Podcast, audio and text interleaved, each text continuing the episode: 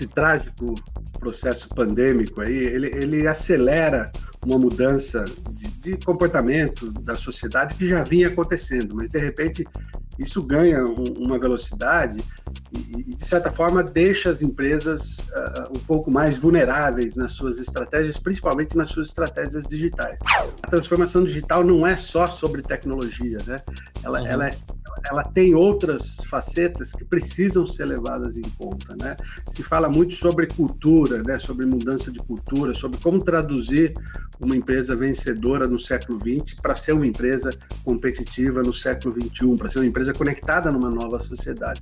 Você, para competir agora, uh, tanto com os, os, digamos, os gigantes digitais, né? Amazon, Apple, Google, tanto quanto né, a efervescente eh, e crescente eh, quantidade de fintechs, de startups, né, de empresas que, que, na verdade, se capitalizam muito, muito rapidamente também e atacam segmentos específicos, a, a grande empresa precisa, precisa se mexer numa velocidade que ela não está acostumada. Começa agora o podcast do Conexão CEO, apresentado por Carlos Sambrano. O programa de entrevistas que traz as principais lideranças empresariais do Brasil para falar sobre negócios e nova economia. Um oferecimento Banco Original. Antes da pandemia, ele tinha que correr atrás das empresas para convencê-las sobre a tão falada transformação digital. Agora, com a Covid-19, quem corre atrás dele são as empresas todas buscando se transformar digitalmente diante desse novo cenário que se impõe para todas as companhias. Quem vai falar comigo hoje é o César Gon, fundador e CEO da CIT, uma empresa que ele fundou em 1995 e se transformou numa potência na área tecnológica, com presença em todos os continentes e um faturamento planejado e esperado para esse ano de um bilhão de reais. César, é um prazer recebê-lo no Conexão CEO. Muito obrigado pela sua presença. Prazer, Carlos. Ô César, eu já te pergunto, muito em cima do que eu falei agora, muita gente falando sobre a, a tão, a, a, tão falada transformação digital, é, virou um senso de urgência nas companhias. Isso de fato está acontecendo? Eu gostaria que você me falasse um pouco da sua experiência, como é que você está enxergando esse mercado. Eu acho que o, o, o processo, né, esse, esse trágico processo pandêmico aí, ele, ele acelera uma mudança de, comportamento da sociedade que já vinha acontecendo, mas de repente isso ganha um, uma velocidade e, de certa forma, deixa as empresas uh, um pouco mais vulneráveis nas suas estratégias, principalmente nas suas estratégias digitais. Então, o que acontece é um assunto que todas as grandes empresas já tratavam como importante, como estratégico, de repente ele vira um assunto urgente. Né? A necessidade de se reconectar né, nos novos hábitos do seu consumidor e, e, nos, e, também nos novos valores da sociedade, né? eu acho que ela gera esse, esse, esse, essa reflexão de que pô, agora a gente precisa andar mais rápido né, nesse assunto. E eu acho que isso, isso também uh, coloca em, em evidência um assunto que, que é um pouco do, do, do, do que eu venho que eu venho estudando e aprendendo aí nas últimas duas décadas. A transformação digital não é só sobre tecnologia, né? Ela, uhum. ela, é, ela tem outras facetas que precisam ser levadas em conta, né? Se fala muito sobre cultura, né? Sobre mudança de cultura, sobre como traduzir uma empresa vencedora no século XX para ser uma empresa competitiva no século XXI, para ser uma empresa conectada numa nova sociedade. Eu acho que é, é esse, é, né, é nesse caldo de, de, de, de, apreensões e necessidades corporativas que, que se insere esse contexto de que pô, agora a gente precisa andar mais rápido com esse assunto, e é um assunto não trivial, né? não, é, não é só jogar tecnologia para dentro das empresas que isso se resolve, você tem que mexer em outras peças. Né? E você acha que por conta dessa pandemia, é, até essas empresas que, entre aspas, estavam mais acomodadas em relação a essa questão cultural e achavam que era só botar tecnologia dentro que estava tudo resolvido, você acha que essas empresas começaram a acordar em relação a isso? Eu tenho certeza, Carlos. Eu acho que a, a pandemia ela explicita um, um gap de, de conexão com, com a realidade do cliente que, que precisa ser tratado com urgência, porque o que vem pela frente né, é, é o século digital. Né? A gente está esperando e já consegue visualizar um darwinismo no mercado corporativo. Né? É, é você, para competir agora, uh, tanto com os, os, digamos, os gigantes digitais, né? Amazon, Apple, Google, tanto quanto né, a efervescente uh, e crescente uh, quantidade de fintechs, de startups, né, de empresas que, que, na verdade, se capitalizam muito, muito rapidamente também e atacam segmentos específicos, a, a grande empresa precisa, precisa se mexer numa velocidade que ela não está acostumada.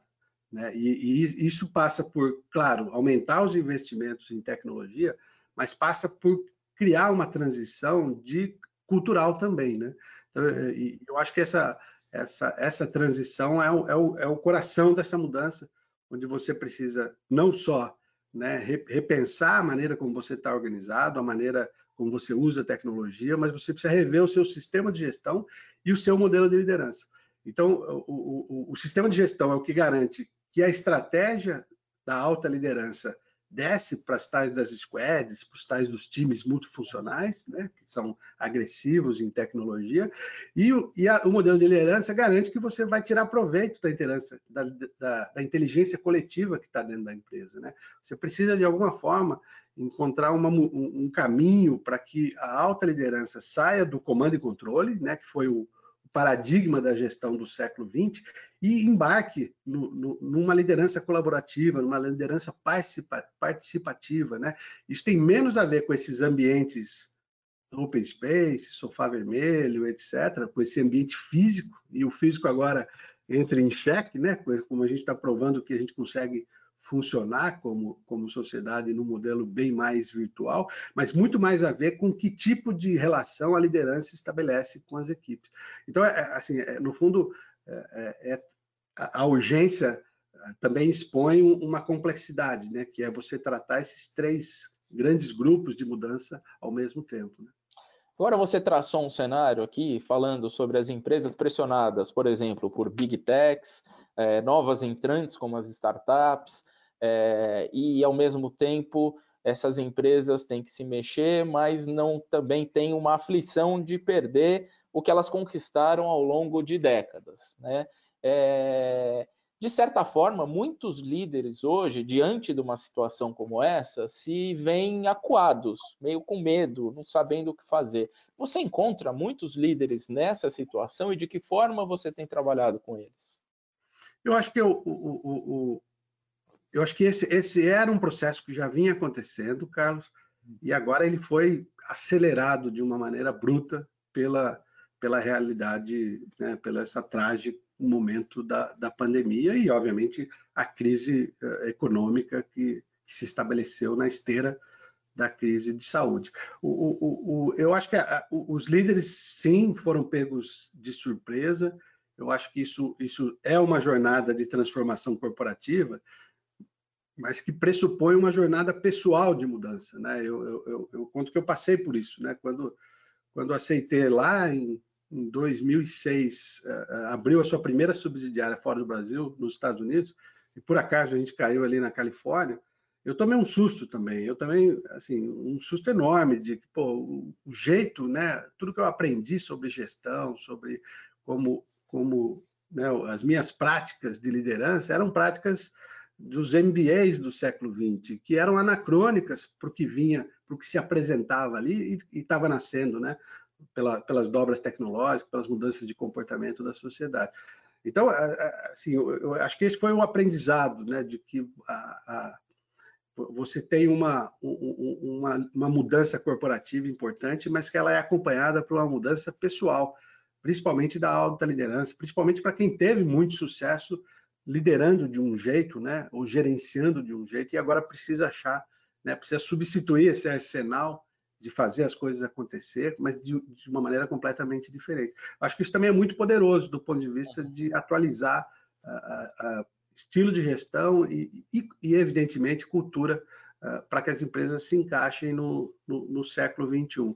Esse, esse, acho que se você pegar o, o, o, o dilema da inovação como a raiz desse problema, né? A gente vem de um, né, um século, no século industrial, e se você pegar o finalzinho do, do, do século industrial, surgiram os primeiros modelos acadêmicos de como é que a inovação acontece, né? Christensen falando da inovação disruptiva, né? A questão dos horizontes de inovação, né? Você tem o seu core business, onde você investe ou investia, né? 80, 70% do seu tempo. Você tem o horizonte 2, que a gente chama, que é como é que você inova nas adjacências do seu business, e a inovação mais disruptiva, né? o famoso Horizonte 3, que era como é que você cria novas opções de futuro. Só que a linha do tempo onde isso acontecia era, era, era calculada em anos, né? Você pensava em dois, três anos para trabalhar o Horizonte 2 e até uma década para trabalhar o Horizonte 3.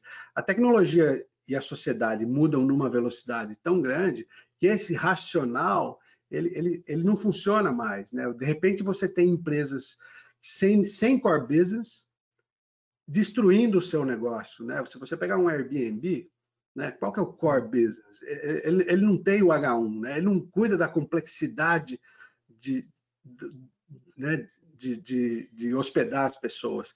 Ele, ele, ele cuida de uma máquina de conexão. Né? É, é, é o momento onde empresas de produto e serviço começam a ser achatadas por empresas de plataforma. Né? Isso acontece, uhum. né, se você pensar uma Tesla, o que, que é uma Tesla? Né? Ela, ela, ela ainda não resolveu o problema de H1 dela, né? que é produzir um milhão de carros. Ela ainda não consegue, mas ela resolveu o problema de H2, né? que é como é que ela conecta no, no cliente, nos valores de uma sociedade que quer ser menos poluente, né? que quer um outro tipo de. que tem novos comportamentos. E, e em seguida ela ganha né, bala na agulha, né? capital, marketing velho, para construir o H1 depois. Isso é uma realidade totalmente nova. Né? As empresas nasciam no H1 e aí elas ficavam grandes, aí elas investiam nos seus horizontes de inovação. Agora, de repente, você tem empresas, Uber, né? Uber não cuida de complexidade nenhuma né, estrutural. E ele é uma máquina de conexão, e de repente ele, ele disrupt indústrias absolutamente tradicionais. Então, isso está acontecendo em escala em todos os setores. Ah, então, muda muito o raciocínio da inovação. Né? Então, empresas estabelecidas, tradicionais, elas não têm mais o horizonte de tempo que elas tinham para jogar o jogo mais agressivo de inovação. E, e, e para jogar um jogo agressivo de inovação, você não pode ser tão hierárquico. Você não, né, as decisões não podem estar tão centralizadas na, na sala de controle. Né? Você precisa de um outro tipo de organização, mais flat, mais viva, menos departamental. Né? Você precisa da inteligência de mais gente para jogar esse mas jogo. Isso, mas, mas, isso tem que partir de cima também, né, César? Necessariamente tem que partir de cima, porque eu, é é, eu, eu digo, né, a, a, as melhores ideias são sempre bottom-up, mas quem cria uma cultura que permite que essas ideias floresçam é a alta liderança. Não tem jeito, né? E não é falando, não, é por exemplo, né? É se comportando de uma maneira onde você percebe que, que, que a inteligência coletiva está dominando as decisões da empresa e não o jeito clássico, né? Onde você, você via a empresa como um conjunto de pessoas que executam e um conjunto de pessoas que decidem, né? Essa visão é anacrônica, né? Você precisa uhum. de outro outro modelo que é o que eu chamo de sistema de gestão. Né? Não é, você não pode dividir a empresa entre as pessoas que executem e as pessoas que decidem. Né? Isso, isso não vai funcionar no, no, no século digital. Agora, falando do, dessa questão do aumento da procura por transformação digital, isso se traduziu em números no caso da CIT? Como é que está isso? Aumentou a procura? Eu queria que você me falasse um pouco se tem crescido mais do que vinha crescendo, você tem dados que, que mostram de fato, de fato que é, houve esse impulso? Carlos, é, assim, o, a maior evidência nossa é que a gente, num ano absolutamente desconfortável, né, como esse, a CIT deve crescer algo como 40%. Né? E, mesmo para a nossa história, a CIT tem 25 anos de crescimentos contínuos. Né? A gente passou uhum. por todas essas crises, uh, né, e com todos de todos os tipos, né? As crises globais e as crises brasileiras, e a gente sempre achou um caminho, né? a gente sempre se movimentou, se adaptou rápido uh, uh, para achar um caminho de crescimento, né? Um caminho de valor, uma maneira de conectar os nossos clientes, mesmo em situações adversas. Acho que isso está acontecendo de novo. É claro que a gente vem né? A gente vem de um momento bastante especial, né? O ano passado a gente fez uma, uma transação, a gente tem um novo sócio, né? A Advent, a gente entrou num processo de investimento mais agressivo, principalmente fora do Brasil. A CIT já tem 60% do negócio fora do Brasil, né? Os Estados Unidos é o nosso principal mercado. A gente abriu várias novas filiais, né? A gente abriu Portugal, Canadá, estamos abrindo a Austrália agora. Então, a, a, no fundo, assim, obviamente tem uma série de fatores, mas a gente mesmo, historicamente, o nosso número, né, o nosso ritmo de crescimento, ele é de, de 25% ao ano. Eu, nossa, eu acho uma taxa boa né, principalmente para tratar capital humano, para formar equipes, etc., é você dobrar a empresa a cada três anos. E esse ano é um ano particularmente onde a gente vai crescer mais agressivamente. Né? Mas é então, a média, a média de crescimento era 25% e nesse ano 40%. 40%. A gente vem há 15 anos crescendo 25%, em média 25%, um pouquinho mais ou um pouquinho menos. E esse ano, mas, mas a gente fez outras coisas também, né? Então é difícil isolar, mas eu acho que a gente rapidamente reviu a nossa proposta de valor, a gente leu. Né? Claro que primeiro você tem que reagir, né, quando vem a pandemia, né? E a gente teve a sorte, sorte entre aspas, né, de ver isso acontecendo na China. A gente teve que fechar nosso escritório da China em janeiro, né? Um pouquinho depois, para o final de janeiro, início de fevereiro, a gente fecha o escritório do Japão. Vai todo mundo trabalhar remoto e aí avança fevereiro, a gente começa a ver o que está acontecendo na Europa e, e, e, se move. Quando chegou em março, a gente falou, pô, as Américas agora, né? E para a gente, como mercado Estados Unidos e Brasil, é inevitável que venha algo e algo muito maior do que a gente mesmo estava lendo, né? Então a gente se mexeu rápido. No início de, de março, a gente já foi para um modelo, né? De a gente priorizou, obviamente, a saúde dos colaboradores e das famílias. Então a gente já estava inteiro remoto. Eu diria quase duas semanas antes do que o mercado brasileiro conseguiu se preparar com antecedência. E operando. E em seguida, né, dado o respiro de que, pô, a gente acho que as coisas estão funcionando, né? As pessoas estão bem, a gente conseguiu uh, uh, uh, equacionar a questão da saúde, de preservar né, o, o, que é mais importante nesse momento. vamos olhar agora, a nossa operação está funcionando, a gente está conseguindo manter o atendimento aos clientes todos. Vamos olhar para frente, né? O que, que muda né? E a gente começou a nossa exploração também. Eu acho que a gente fez movimentos interessantes de adaptação da nossa própria oferta para atender melhor um momento de extrema escassez de investimento. Né? Ninguém tem muito escassez de tempo e dinheiro, né? Ninguém tem muito tempo e dinheiro para investir agora, mas por outro lado, uma urgência, né? De que pô, eu, eu, eu preciso, como eu preciso também me reconectar no meu consumidor que está vivendo uma realidade bastante particular. Então, eu acho que é, talvez a combinação de coisas nos permitiu essa, essa navegação uh, uh, com, com, certa, um certo protagonismo né, no, no, durante a crise.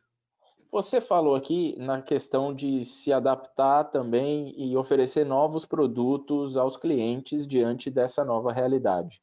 É, para quem está assistindo, e às vezes tem gente que nunca escutou falar da CIT, é, para essa pessoa até entender, é, a gente fala, a CIT trabalha com transformação digital, mas o que de fato ela faz e oferece pra, para as empresas e o que, que ela passou a oferecer com essa, com essa nova realidade da pandemia? Tá bom. A, CIT é uma empresa que ela é um, um, uma empresa que visa acelerar o processo de mudança, de adaptação das grandes corporações. Né? Então, nossos clientes são, em geral, grandes e complexas empresas. Né? Então, a gente trabalha né, com companhias como Coca-Cola, Nestlé, Johnson Johnson, os grandes bancos, né, os grandes varejos, né, o varejo alimentar, o varejo essencial. A gente, a gente cobre uma série de setores e, e, e, aí o que a gente estabelece é um, um, um, eu diria, um impacto, uh, um choque de vamos escolher alguns business problems, algumas oportunidades e vamos usar um novo arsenal metodológico e tecnológico para tentar explorar isso. E na esteira desses, dessa experimentação agressiva, vamos entender por, por que, que a empresa, o que está segurando né? quais são os processos, os métodos, as práticas mentais que estão segurando uma empresa de ser mais ágil e mais veloz. Então, ele, ele é um conjunto de conceitos que vem do nosso aprendizado aí de, de 20 anos, trabalhando nesse, nesse horizonte de, de você. Porque existe essa prática de inovar distante do core, é quando você, grande empresa, cria lá uma, um novo business, né? Um, um, você isola, né? Você quer, quer inovação, então você traz pessoas diferentes, num prédio diferente, né? sujeita a outros, a outra governança, com outro. Eh, a nossa especialidade é trazer isso para dentro do coração da empresa, né? para que hum. ela descubra o que, que né? como é que a nave mãe poderia se movimentar mais rápido. Né? Isso significa, sim, um novo uso mais agressivo de tecnologia, que é claro que digital é sobre tecnologia, mas significa também uh, estabelecer um novo modelo de gestão, novas práticas de gestão e um novo modelo de liderança. Então a gente compõe isso, então a gente pega uma tese de exploração na, na digamos, nas adjacências do core, isso, isso depende do mercado, né? Se você é um, um varejo, pode ser que você tenha que ser muito mais agressivo em, transformar o seu cliente, aquele cliente que adora a sua loja, num cliente digital, né? Como é que ele passa a ser um cliente de loja e do digital? Porque esse cara é, ele compra com mais recorrência, ele, ele é mais fiel à marca, ele você, você está mais resiliente para um processo pandêmico como esse que a gente está vivendo, que pode ser que aconteça de novo. Se você é um banco, como é que você entende melhor o que está acontecendo com o, as necessidades financeiras do consumidor nesse novo mundo e, e, se mexe rapidamente. Se você é um varejo de alimento, né, como é que você entende uma nova, um novo conjunto de comportamentos relacionados à alimentação uh, que está surgindo em função disso? Se você é health, né, como é que telemedicina, né? Como é que você usa os novos espaços regulatórios que surgiram, né, para fazer telemedicina? Então, o que a gente faz é usar essas oportunidades e, e, que vão gerar receita, que vão gerar EBITDA, mas usar isso como um processo intenso de aprendizado, né, como uma referência que depois gera uma transformação mais sustentável, mais ampla dentro da empresa. César, você teria é, casos concretos, até para as pessoas entenderem um pouco, casos de, de transformação nos, quais a, a, CIT participou? Claro, o, o acho que do, dos alguns casos nossos ficaram uh, bem famosos, né? O, o, um deles, eu acho que a, virou um, um, uma referência, inclusive na Coca-Cola Global, é o, é o, caso onde a gente criou uma estratégia nova para atender o, vare, o, tal do varejo fragmentado, junto, obviamente, com, com, com todas as equipes de inovação e tecnologia da Coca-Cola. Né? A ideia foi como é que a gente consegue migrar de um atendimento transacional e se conectar num 24 por 7 via novos canais, por exemplo, o WhatsApp, com uma força, né, com esse pequeno empreendedor, que, que no Brasil são 500 mil uh, uh, empresas, pequenas empresas, né? E, e, e, como é que se transforma isso numa alavanca que vai melhorar a satisfação de cliente, eh, vai melhorar tempo de resposta, vai melhorar lead time de vendas, vai ampliar vendas de, de, de um de sortimento de produto, né? Então, uhum. só que a construção disso, ela não é uma grande ideia que de repente você aterriza e implementa. É um conjunto enorme de experimentos, né, que vão descobrindo o que que vai fazer sentido para aquele consumidor, para aquela, para aquela comunidade que você está querendo atender melhor, né? Então, esse é uma, então você no fundo encadeia aprendizados e vai construindo uma infraestrutura tecnológica que vai uh, uh, rodar isso em escala, né?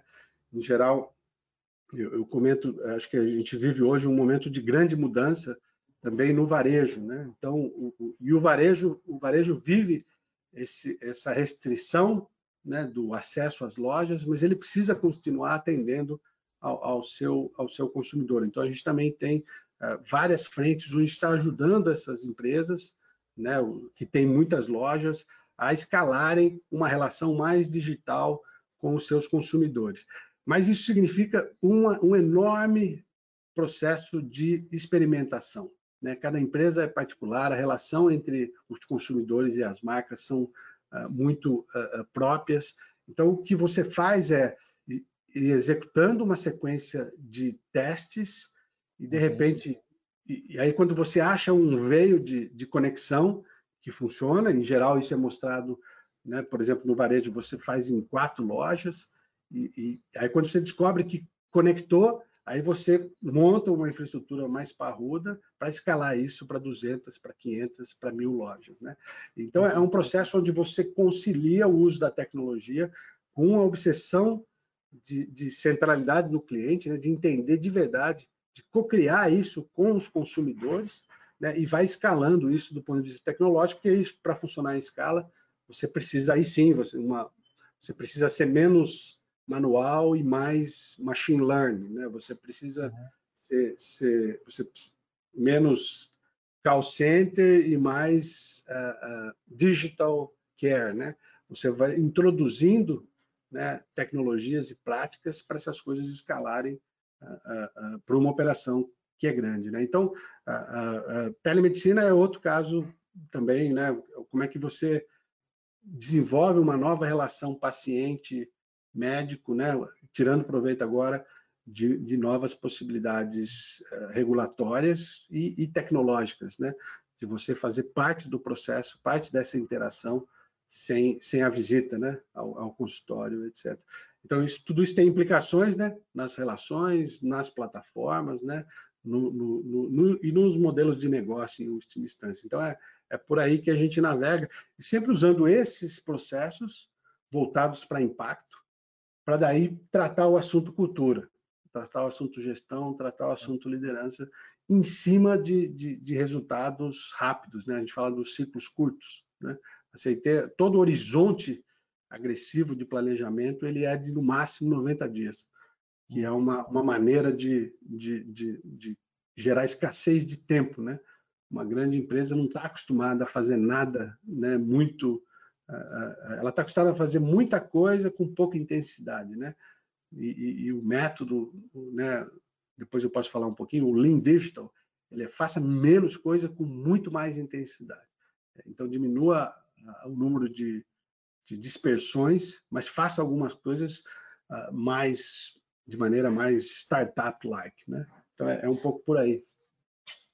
Você, é, você falou um pouco aqui sobre esse processo é, da Coca-Cola, eu só queria entender, é, vocês conectaram, então, com, com tecnologia, conectaram a Coca-Cola a toda a rede de pequenos comerciantes. Foi esse, esse o processo? Essa conexão já acontecia via vendedores, via pessoas de atendimento, via call center, etc. Ela, mas, obviamente, né, fazendo um, um, deep dive de, de onde tem oportunidade, você descobre que pô, se essa conexão for uma conexão mais online, né, mais uhum. no canal que o pequeno comerciante já usa, que no Brasil é, ele é um só, chama-se WhatsApp. Se você usar isso, entender o que, que ele gostaria de fazer, para usar esse exemplo, a centralidade no cliente não é o que a empresa gostaria que o consumidor fizesse, é o que o consumidor gostaria que a empresa fizesse. Então, essa inversão de ponto de vista, né? É, né? Porque, porque senão você, você, a empresa quer gerar o segundo boleto e o, uhum. o cliente ele quer poder comprar à meia-noite, né? Então, você precisa priorizar o que o cliente quer e não o que a empresa quer. Então, isso é uma mudança radical, porque as empresas fazem o seu, tradicionalmente fazem os seus, seus planos e as suas priorizações do PNL para o cliente e não do cliente para o PNL. Né? Então, quando você inverte isso, isso é muito poderoso, porque uma hora você vai gerar o segundo boleto, que, né? mas, mas não começa por aí. Né? O valor para o cliente é, ele é o coração. Entender o que, que é valor para o cliente, ele é o coração dessa relação e não as suas, né? a, a sua visão de, de como é que você captura o valor dessa relação. É claro que que, que em, em, estabelecer uma relação diferente, mais íntima, né, de, de mais compromisso, né, de entender melhor, de ter mais dados sobre o seu cliente, vai te ajudar a ter melhores estratégias e ter melhores resultados. Mas essa, essa é parte da mudança. Isso, isso e, e, você sistematiza isso com métodos, processos, ferramentas, tudo né, que, que é o, o arcabouço do que a gente chama Lean Digital. Né? Uhum. César, quais setores estão é, buscando mais essa transformação digital, sobretudo agora nessa pandemia, que começaram a se mexer com mais, com mais força? Ah, eu, eu, diria que, que, que, além do óbvio, né, que é todo varejo, né, o, mas o varejo ele tem diversas dimensões, né? Você tem o varejo uh, essencial, que a gente chama, que é o varejo de comida, varejo alimentar, e você tem o varejo não essencial, que, que, faz parte dessa equação também. Eu acho que esse, esse, esse é um segmento que está se redesenhando de maneira agressiva e intensa. Você tem educação, né? educação, o ensino à distância, as novas possibilidades de aprendizado, né? num, num momento de intensa a, a, a virtualização da comunicação professor-aluno, é uma outra área que está né, explorando isso de uma maneira, eu acho, bastante agressiva. As empresas de, de bens de consumo, né? Eh, e aí você, se eu, se eu, se eu tenho dificuldades na minha cadeia de distribuição, será que eu não tenho uh, uh, que começar a ter o, o, direct consumer, né? Será que eu não preciso acelerar o meu acesso direto ao cliente final, né? E não só contar com a minha cadeia de distribuição? Então acho que isso é uma grande tendência para as empresas, para as grandes marcas de, de consumo. Então, e, e, e, saúde, né? Acho que vem um, tanto as seguradoras de saúde quanto a, a, as empresas né, que oferecem serviços de saúde. Eu acho que tem uma revolução acontecendo ali também. Eu, eu, eu, eu, diria que esses, esses são segmentos absolutamente, visivelmente se redesenhando em frente a, a essa nova realidade. Você falou sobre as operações internacionais da, da, empresa. Elas já representam 60% do seu negócio, do seu faturamento. É, quais regiões foram mais impactadas? Como você consegue ter uma visão global hoje? Está em todos os continentes, né? É, você está nos Estados Unidos, Canadá, Austrália, é, Portugal, Reino Unido, Japão. Isso. Qual... É, posso, posso te dar a, a, nossa visão, acho que é uma visão, uma fotografia, né? Eu acho que hoje, e o próprio processo pandêmico, a Ásia sofreu menos, né? Uhum. Apesar de ter sofrido antes, né? A gente teve que fechar o escritório da China e Japão ali mais para né, janeiro, China e início de fevereiro, Japão. Mas do ponto de vista de negócio, de economia, eu acho que a, a, coisa foi, foi mais leve, né? Por incrível que pareça. É. Europa sofreu muito, mas voltou, já está voltando, né? A boa parte, né? A gente já vê muito mais movimentação na Inglaterra, né? A gente uh, retomou os nossos investimentos em Portugal. E, e, já tem coisa acontecendo na Espanha também e tal. Eu acho que e, e Estados Unidos e Brasil aí o, o, o freeze é, é maior, né? Eu acho que a gente ainda vive né, para as Américas aqui e para a gente particularmente Estados Unidos e Brasil são são os dois principais mercados uh, ainda uma realidade de muita incerteza né a, a crise pandêmica ainda vive um, um nível uh, que gera bastante insegurança e, e evidentemente a crise financeira também não tem ainda um horizonte claro de recuperação então, eu, eu diria que ele, ele vem, vem, seguindo o, o, o contrafluxo do, do, do, da rotação da Terra. Né? É. Eu acho que do, do, do Oriente para o Ocidente a, a, coisa vai ganhando incerteza atualmente. É, diante disso, desse cenário que você traçou, qual é a importância, na tua opinião, de ter uma operação é, diversificada, de você ter operações em vários países? Carlos, acho que isso, isso a gente, eh, de certa forma, a gente montou a, a obsessão de diversificação da CIT, né, de trabalhar em vários países, com vários segmentos de mercado, com diferentes uh, desafios, ela tem muito mais a ver com um princípio de aprendizado.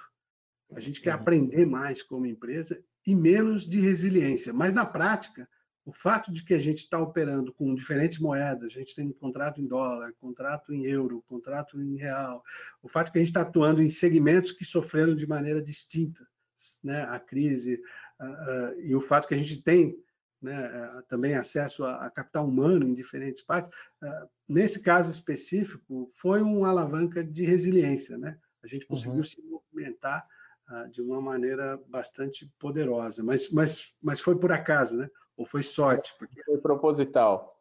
Essa diversificação ela tinha a ver com o aprendizado, com fome de aprender o que, que é fazer uma transformação né, na, no Japão, o que, que muda, o que, que é igual a fazer alguma coisa em Chicago, né, o que que, né, como é que Belo Horizonte se compara a, a, a, ao que a gente está fazendo em Londres. Né? Então, eu, eu acho que é, é, acabou, digamos, o, o, acabou servindo como como uma, uma alavanca de, de, de resiliência, de diversificação, mas, mas não nasceu por isso, né? nasceu por uma fome de ser uma empresa que ia cuidar desses desafios de uma maneira mais ampla.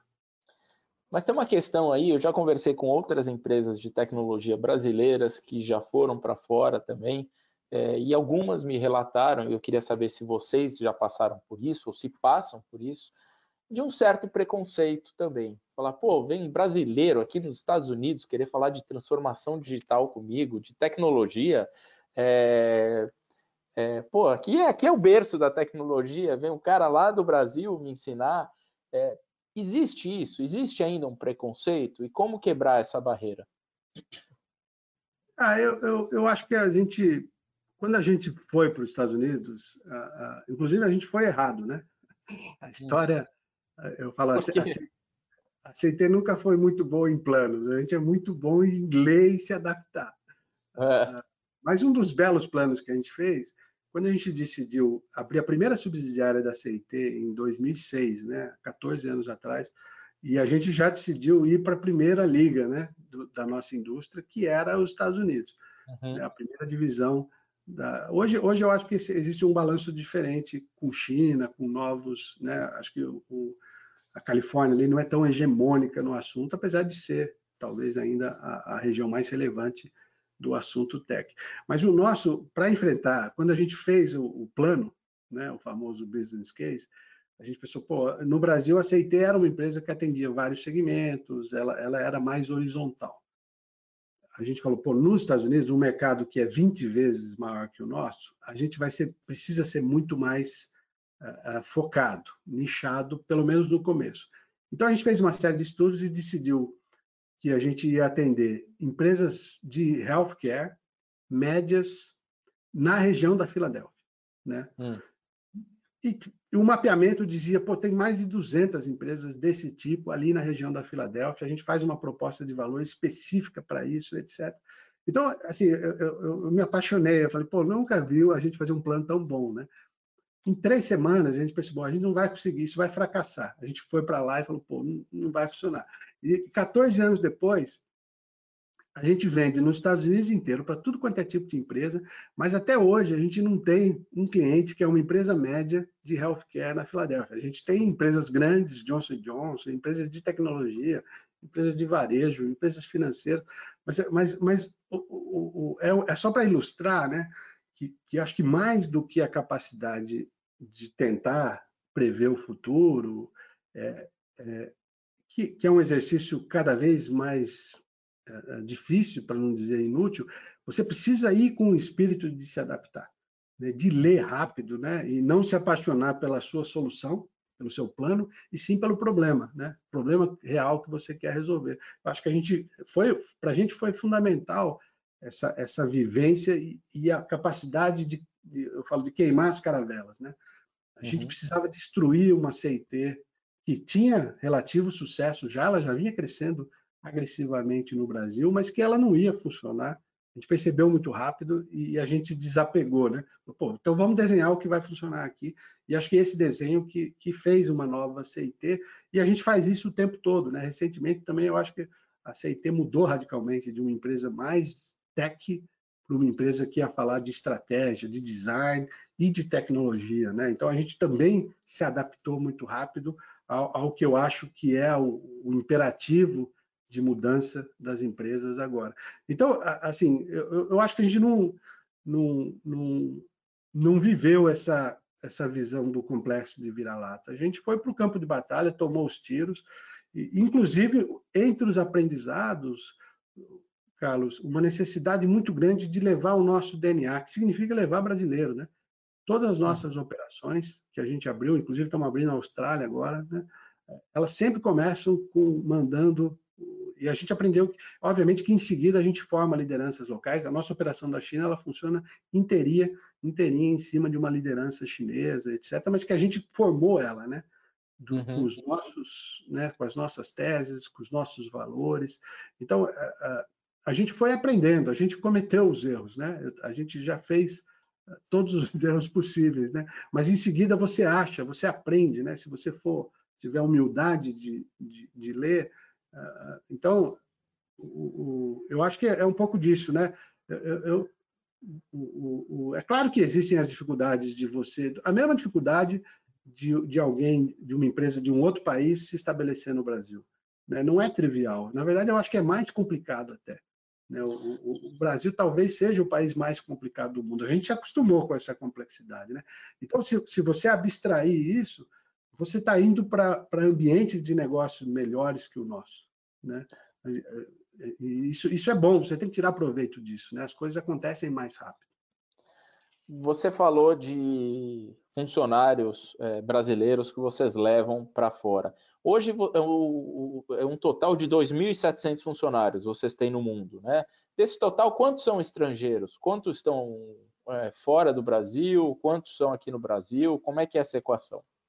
É, o, o, o, assim, apesar da gente ter muito negócio fora do Brasil, principalmente nos Estados Unidos, a gente ainda concentra muito dos nossos centros de competência no Brasil, né? principalmente em Campinas e Belo Horizonte. Eu acho que hoje algo como 80% do, do nosso time ainda está no Brasil, talvez um pouquinho menos agora com os crescimentos uh, de China, e a gente está lançando um novo centro em Portugal, mas está no começo, né? Uh, e as operações uh, nos Estados Unidos. Então, eu diria que é 80-20 ainda. Isso é um processo que, que a gente vem ah, diversificando também. Né? A gente ah, vive um momento de, de, expansão geográfica da nossa visão de capital humano também, né? É. principalmente para a Europa, né? onde, onde a nossa, a nosso modelo de trabalho ele depende de janela de horário, né? de time zone. Então, a, a operação da China ela consegue atender Japão, consegue atender Austrália, mas ela atende, a gente não consegue atender a Europa. A operação do Japão ela atende bem Estados Unidos, Canadá, né? as Américas, mas ela não consegue atender a Europa. Então, eu diria que a, o próximo passo mais agressivo nosso de centros de competência vai estar relacionado à Europa e a gente começou por, por Portugal ali por uma série de razões. Vocês estão criando então um centro novo em Portugal com desenvolvedores, enfim. Qual que é o tamanho desse projeto, César? Esse projeto ele, ele, ele começa com um time pequeno para os nossos parâmetros, né? Ele começa com, com algo como 50 profissionais, mas ele ele ele, né, de novo, mostrando solidez na perspectiva de liderança, etc. A gente escala rápido. Então é, é, é, é e ele, ele deve ser representativo, e obviamente que ele está relacionado também a, a, ao sucesso das nossas estratégias de desenvolvimento de negócio na Europa, né? Que é, um, é, uma, é um capítulo mais novo para a gente, né? A gente lançou, by, by, the way, a gente lançou Portugal em, em, em janeiro, para em seguida ter que enfrentar. Uh, então a gente deu uma desacelerada e agora está retomando, acelerando de novo, porque Qual lá as, as coisas já tomaram o investimento que vocês estão fazendo né, nessa operação para a Europa? É, acho que, o, na verdade, é um investimento, especificamente essa rubrica, né, é, é um investimento que, que ele compõe a montagem do centro com algumas atividades comerciais, de desenvolvimento de negócio, ele é da ordem de 2 milhões de dólares. 2 milhões de dólares. Agora, achar talento é, no mercado de tecnologia, de desenvolvimento, enfim, é, tem sido difícil ou não? Porque eu escuto muita gente dizer que está cada vez mais difícil achar bons profissionais nesse setor. É, eu, eu, também escuto faz 25 anos que eu escuto que está cada vez mais difícil, né? E, e, o que eu digo é, os próximos 25 vão ser, vão ser assim também, né? Uhum. O, a, né, o mercado de tecnologia, ele é um mercado escasso de capital humano e vai sempre ser, né? E, isso é, é, assim, acho que isso é dado, né? Você não, não adianta entrar no, nessa indústria achando que você. E, e, eu, eu falo sempre, né? Eu acho que essa é a principal batalha competitiva a batalha do capital humano. E ele não é escasso só no Brasil, ele é escasso no mundo inteiro. Né? E, e, e, e acho que o, o ponto de. Né, é, talvez o coração estratégico da CIT é a nossa visão de capital humano. É a maneira como a gente atrai, como a gente desenvolve, como a gente proporciona carreiras longas, né, num ambiente de alto crescimento. Eu acho que a gente a gente conseguiu achar encaixar e obviamente que a gente está aprendendo e se movimentando, né, achar uhum. uma tese que é uma tese aceitei uma empresa de carreiras muito longas, né?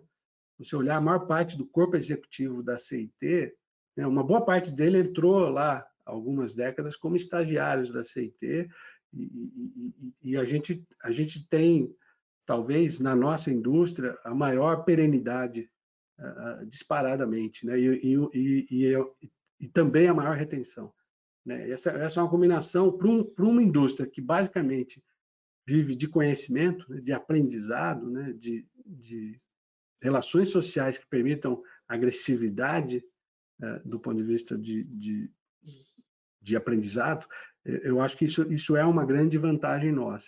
O que a gente foi fazendo ao longo, à medida que a CIT foi se globalizando, né, ou se internacionalizando, a gente foi também entendendo o que, que é o capital humano em diferentes contextos culturais, né, que, que não só, do, do obviamente, do, do, nosso contexto inicial aqui, que é Brasil.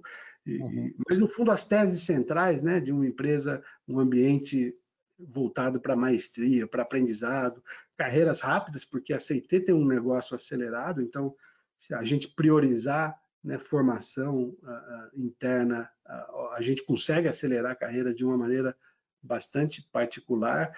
Uh, a ideia de formação, a CIT, ela tem, né, ela contrata muita gente jovem para montar né, skills, carreiras, etc. Ela vai menos a mercado para contratar super sêniores, né?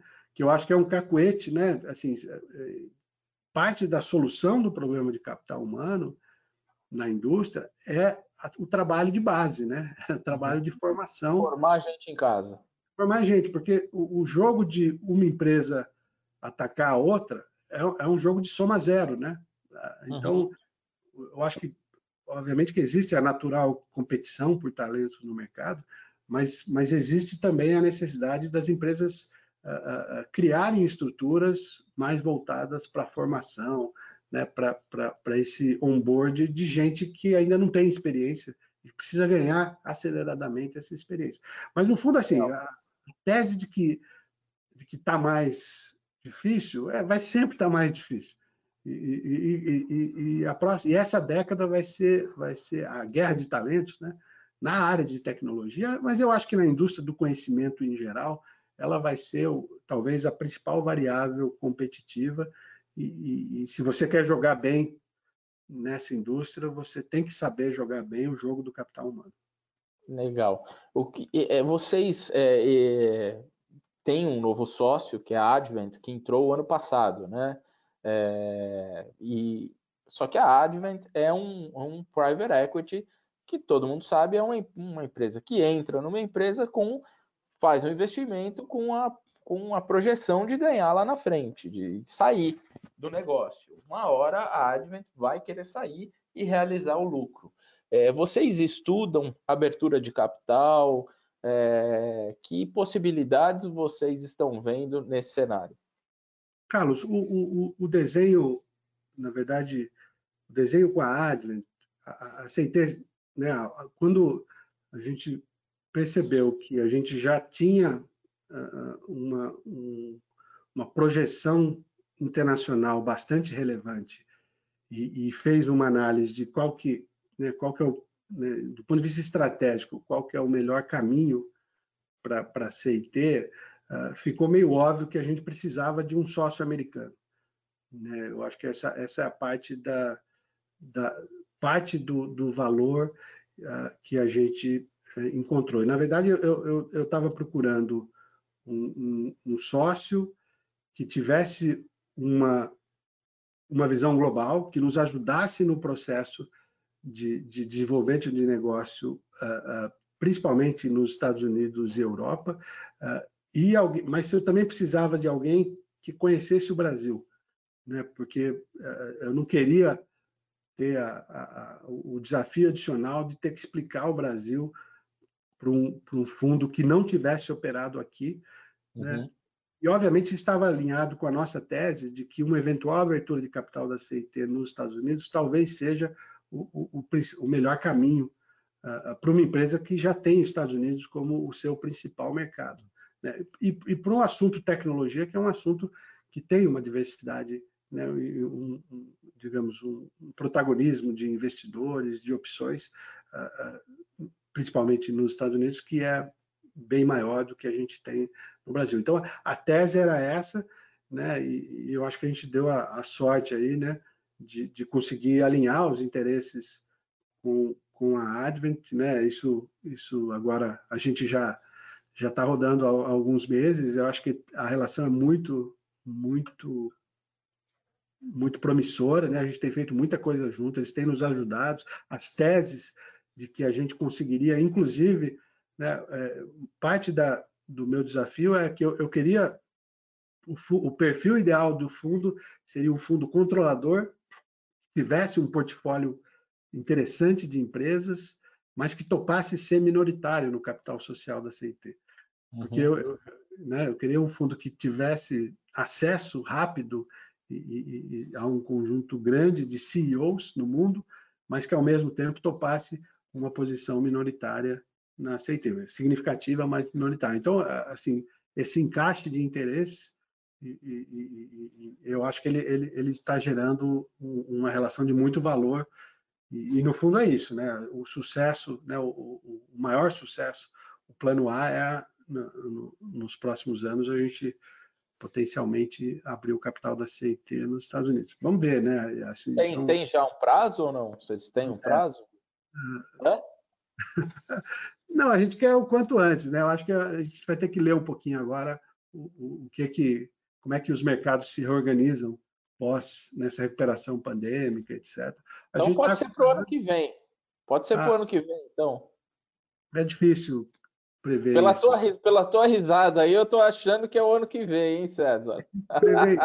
Acho que o mais importante é a gente continuar fazendo aquilo que está sobre a nossa, o nosso controle, né? É continuar crescendo, é continuar gerando valor, é continuar mostrando. Uh, uh... Eu acho que esse ano, né, na nossa tese de, de, de, de investimento, a, a CIT faz parte de uma de uma categoria de empresas chamadas uh, os especialistas digitais, né? Uma categoria nova dentro da gigantesca empresa de serviços de TI, né?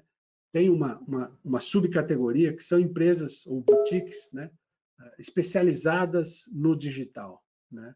E essa é uma categoria dentro do mercado de tecnologia, que já é um mercado que cresce uh, recorrentemente, essa é a categoria que mais cresce. E é. provavelmente a gente vai ser a, a, a, o player que mais cresce dentro da categoria que mais cresce. Então, é, essa é a tese que, se a gente conseguir sustentar, eu acho que ela, ela, ela alavanca uh, oportunidades uh, interessantes no futuro. Então, é, é, é, é, trabalhar com as variáveis que estão sob o nosso controle né, e esperar para ver como é, que, como é que essas coisas se reorganizam aí, assim que o, o sol nascer pós-pandemia. Né? Agora, muitas empresas de tecnologia, grandes grupos, cresceram também fazendo muitas aquisições, é, incorporando as menores é, e aí ganhando corpo. É, vocês têm planos de fazer aquisições? Existem boas oportunidades no mercado? Como é que vocês estão olhando isso? Carlos, é, o nosso, a nossa história de crescimento sempre foi orgânica, né? Hum. A, o, o, pilar central sempre foi orgânico. A gente fez algumas aquisições, né, pequenas e pontuais, eu diria bastante estratégicas. Acho que há dois anos a gente fez, a gente adquiriu uma empresa na Califórnia, né, uma empresa uh, especializada em estratégia e design para bancos. E, e, então, mas, mas são sempre essas que a gente, que na verdade vão potencializar o nosso crescimento orgânico. Né?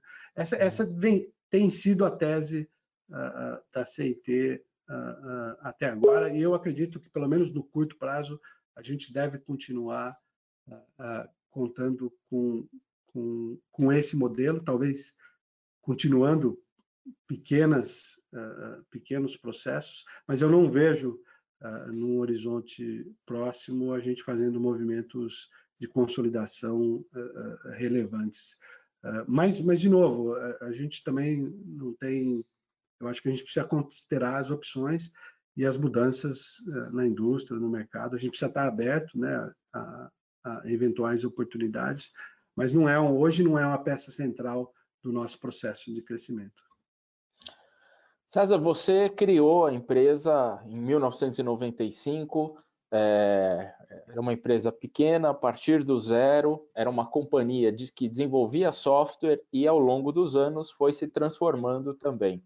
É, eu queria que você me contasse aqui para a gente terminar, é, falasse para quem está assistindo também sobre como é que foi essa jornada e que conselho você daria para quem está iniciando uma jornada, tanto iniciando uma empresa ou iniciando uma transformação dentro da sua própria empresa, porque você viveu essas duas, esses, esses, você teve esse, essas duas experiências.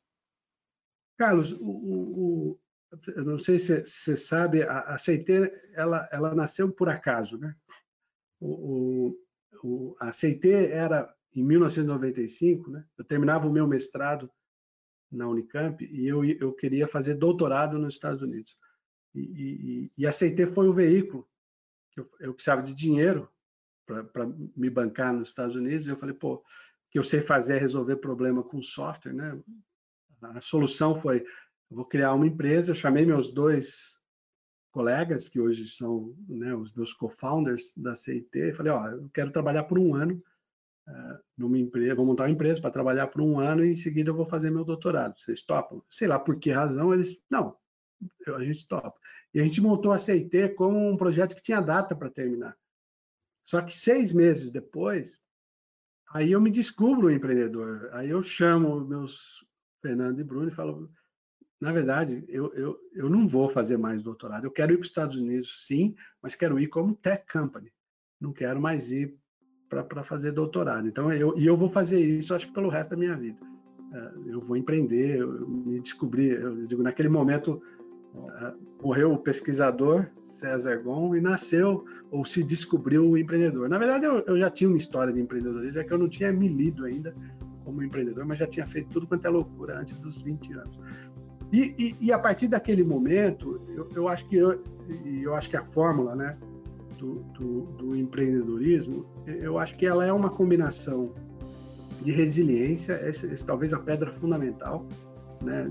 Eu não conheço empreendedor que não seja resiliente, que não seja obcecado por fazer alguma coisa sair do papel e, e a maior parte das coisas que você tenta elas dão errado. Então resiliência é a é a base disso. Em seguida, é coragem, porque você, porque você precisa desafiar o, o óbvio, né? Se for para fazer o óbvio, né, você não vai sair do lugar, não de, de uma maneira, ah, de maneira uh, uh, poderosa, né? E o terceiro ponto é a sorte. Eu, eu também vejo um, uma maneira, né, o empreendedorismo como uma forma de você criar um sentido à sua jornada profissional de uma maneira bastante relevante. Né? E, e, e, tem que. E, e, o outro ponto é ir para o campo de batalha. Eu falei um pouquinho, né? Assim, é, não é sobre preparação, é sobre tomar os tiros, se adaptar e, ter. É um misto, né? De, de, de, a coragem de fazer e a humildade de, de ver rápido que não era por aqui, que era por ali. E acho que isso, essas são as, as, as as conexões. Tem que estudar muito, né? Tudo muda muito rápido, né? As possibilidades, né?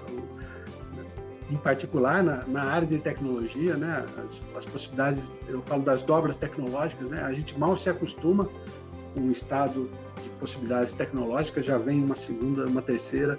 Eu acho que isso, isso significa você estar tá conectado também, entendendo como é que esses, essas tecnologias, né? Qual o potencial disso em mudança de, de, de de comportamentos, né, em avanços da sociedade que vão se traduzir em oportunidades de negócio.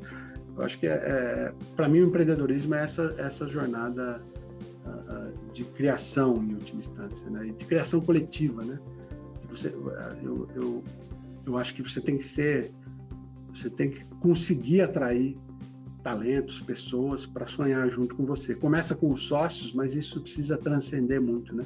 Você precisa hoje em dia, né? no, no nível de competição que existe, você precisa de gente, muita gente muito boa com você, né, engajada para fazer as coisas acontecerem. Né? Então, acho que esse é, é outro, outra, outra parte do puzzle, né? a capacidade de criar esses ambientes onde os talentos querem estar e estar por muito tempo. Né? Ok, César, olha, muito obrigado pela sua participação no Conexão CEO.